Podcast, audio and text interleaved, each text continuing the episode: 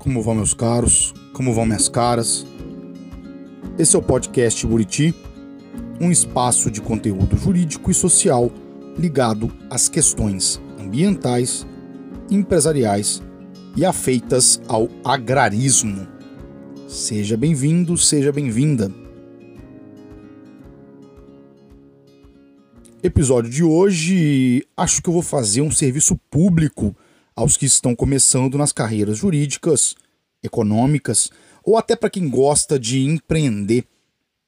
Vou fazer um dicionário dos termos em língua estrangeira mais usados nas áreas empresarial, econômica e afins.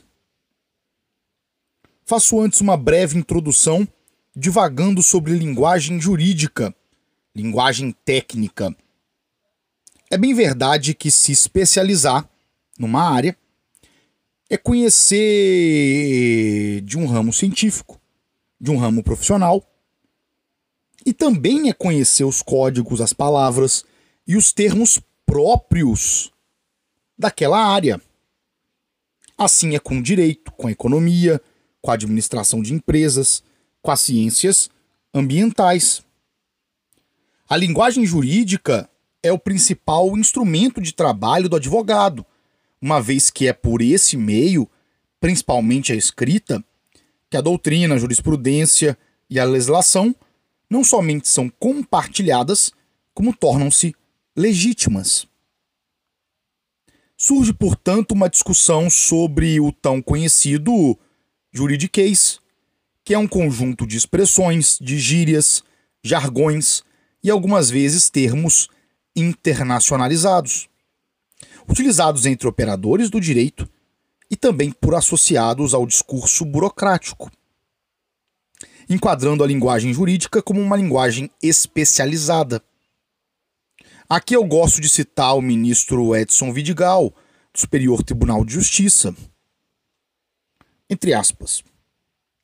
Pode-se comparar o juridiquês ao latim e missa, acobertando um mistério que amplia a distância entre fé e o religioso, do mesmo modo entre o cidadão e a lei.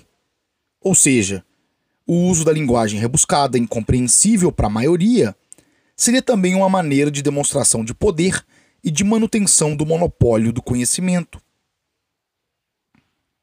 Voltando às minhas divagações do podcast de hoje, atualmente a formação dos negócios no mercado corporativo mundial é muito influenciada diretamente pelo sistema jurídico anglo-saxão, liderado pelos Estados Unidos e pela Inglaterra. E tal influência vem trazendo uma série de termos e de problemas na interpretação de atos e de contratos empresariais de países que, como o Brasil, adotam uma formação acadêmica romano-germânica. É bem verdade que a globalização aí está. E por mais que críticos ferrenhos como Edgar Morin advoguem ainda contra, precisamos nos acostumar com esses termos estrangeiros. Então, sem mais delongas, passo a uma série de palavras e vou adotar a seguinte metodologia. Primeiro, o termo em língua estrangeira, português, e se você quiser acompanhar a grafia da palavra, essa se encontra em ordem na descrição desse episódio. Me perdoem os puristas por quaisquer erros em pronúncia, esse podcast tem um fim acadêmico diferente do ensino de línguas. Bom, primeiro termo: supply chain. Supply chain é um termo em inglês que significa, na literalidade, cadeia de suprimentos. Mas o que esse termo abarca?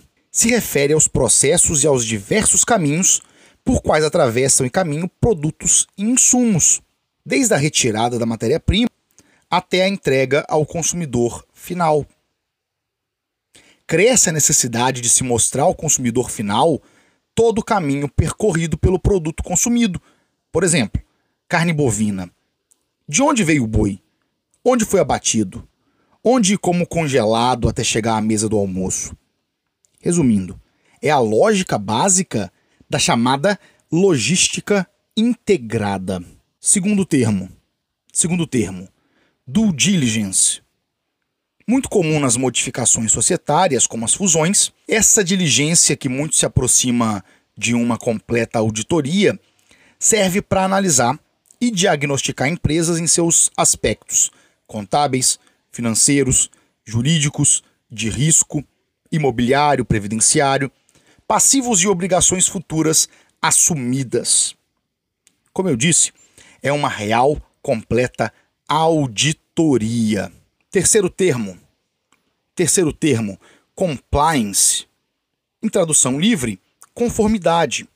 Por exemplo, uma empresa estar em compliance é estar em conformidade com as obrigações legais, procedimentais e éticas. Uma real governança corporativa. Vivemos num mundo complexo e de muita insegurança jurídica. Então, quando sociedade e colaboradores dessa seguem à risca normas tributárias, ambientais, previdenciárias, trabalhistas, antitruste e anticorrupção, deve ser um ato louvado. É bem verdade que o momento atual exige a internalização de práticas de compliance nos empreendimentos de diversos portes, diminuindo riscos com processos judiciais e aumentando o valor agregado da própria empresa e de seus produtos. Próximo termo é o joint venture. Joint venture nada mais é que um acordo comercial, uma associação econômica de duas ou mais empresas é um ajuste muito utilizado pelas expansões empresariais, ou como fase preliminar a fusões. Em tradução livre, o joint venture significa risco conjunto, deixando claro as normais bases desse acordo: risco compartilhado, lucro compartilhado, lealdade compartilhada. Próximo termo que eu trago para você é o IPO. IPO é a sigla em inglês para oferta pública inicial, a estreia da venda de ações de uma sociedade na bolsa de valores. Além de um marco inicial, o IPO é um relevante termômetro da força da companhia, da penetração da companhia, por sempre atrair a atenção de investidores, a atenção de fundos, de corretores e demais curiosos no mercado de valores mobiliários. Próximo termo são as commodities, Commodities vem do plural de commodity, em tradução livre, mercadoria. Mas por que então usamos a palavra commodity e não mercadoria para designar, por exemplo, petróleo, soja, suco de laranja, dentre tantos outros? As commodities apresentam algumas características em comum. Primeira, interesse e demanda internacionais. Segunda, alto nível de comercialização e, por isso, o preço pode variar de acordo com o mercado. Terceira característica em comum: normalmente é um produto primário, com pouca industrialização, com poucos processos na cadeia produtiva. 4. Busca de uniformidade na produção. Bom, alguns exemplos: café, trigo, soja, açúcar, ouro, petróleo, minério de ferro, dentre outros próximo e último termo desse episódio: stakeholder. Stakeholder. Primeira coisa que você precisa saber que stakeholder é pessoa, stakeholder é indivíduo, stakeholder é um grupo de indivíduos ou até uma organização. Reciprocamente, influencia e é influenciado pelas atitudes de uma empresa.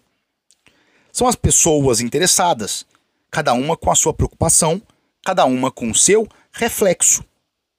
Seja o cliente, seja o acionista, seja o Estado, seja o fornecedor. Algo que a empresa faça influencia a todos esses ingredientes em formas diferentes. Na teoria, uma empresa que se preocupa, que se interessa, que cria valores para seus stakeholders, será uma empresa de sucesso e de grande faturamento. Bom, vou encerrando por aqui.